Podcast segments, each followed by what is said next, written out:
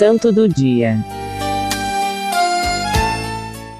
O santo deste dia 12 de julho é São João Gualberto. João Gualberto, segundo filho dos Visdonini, nasceu no ano de 995 em Florença. Foi educado nos castelos dos pais, Gualberto e Dona Vila, nobres e cristãos.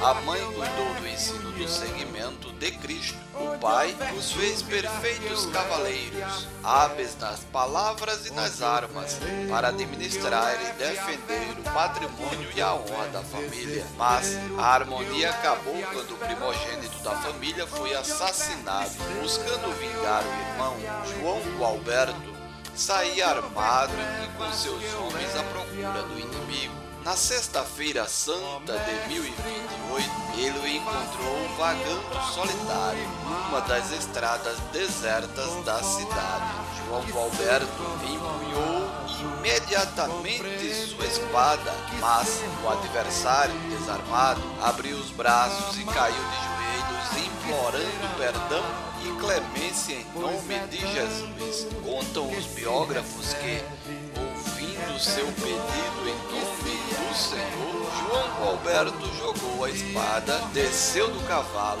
e abraçou fraternalmente o.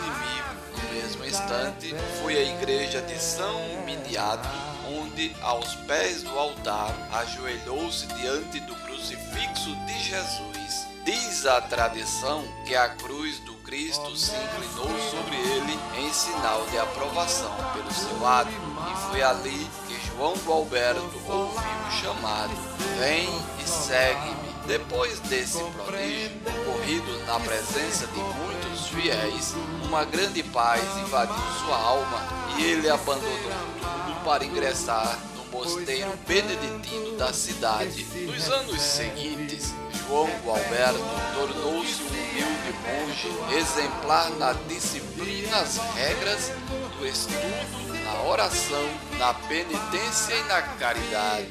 Só então aprendeu a ler e a escrever, pois para o nobre de sua época, o mais importante era saber manusear bem a espada. Adquiriu o dom da profecia e dos milagres, sendo muito considerado por todos. Em 1035, com a morte do abade, ele foi eleito por unanimidade o sucessor, mas renunciou de imediato quando soube que o monge tesoureiro havia subornado o bispo de Florença para escolhê-lo como novo abade. Indignado, passou a denunciá-los e combatê-los, auxiliado por alguns monges. Mas as ameaças eram tantas que decidiu sair do mosteiro. João Alberto foi para a floresta dos Montes Apeninos, numa pequena casa rústica encontrada na montanha Valombrosa, sobre o verde vale do Arno. Seguido por alguns monges,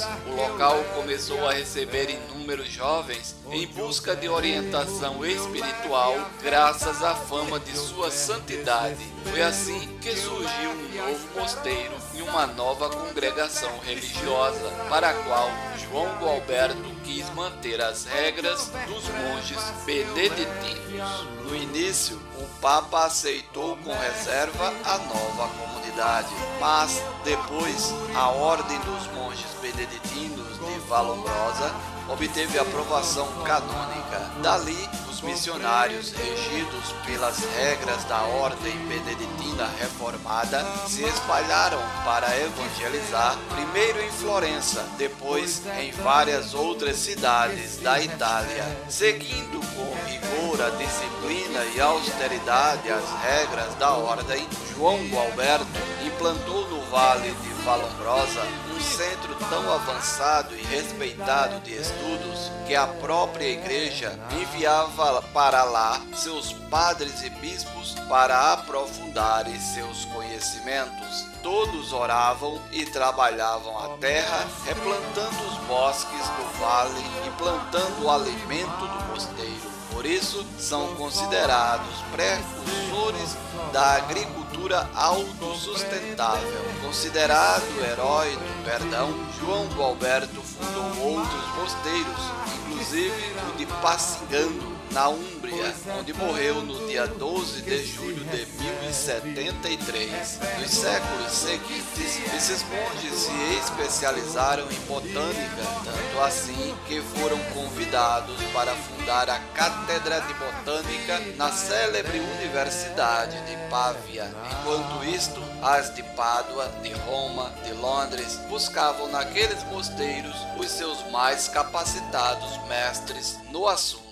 Canonizado em 1193, São João Gualberto foi declarado padroeiro dos florestais pelo Papa Pio XII em 1951. São João Gualberto, rogai por nós. Texto retirado do site da Paulinas Editora.